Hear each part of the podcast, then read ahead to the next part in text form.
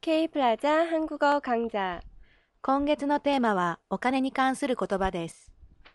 오늘의 한마디는 부자입니다. プジャ、 부자.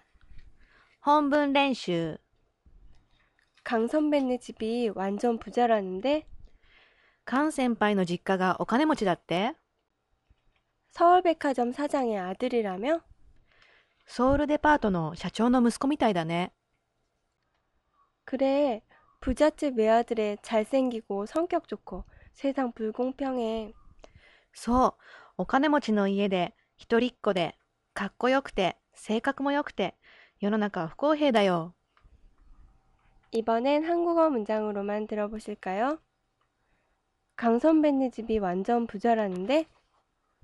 서울백화점 사장의 아들이라며? 그래, 부잣집 외아들의 잘생기고 성격 좋고 세상 불공평해. 本文単語、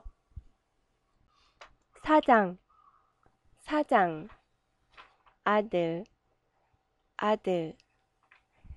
예문은 반복해서 들으면서 소리내서 따라해보세요. 그럼 내일 止まんないよ。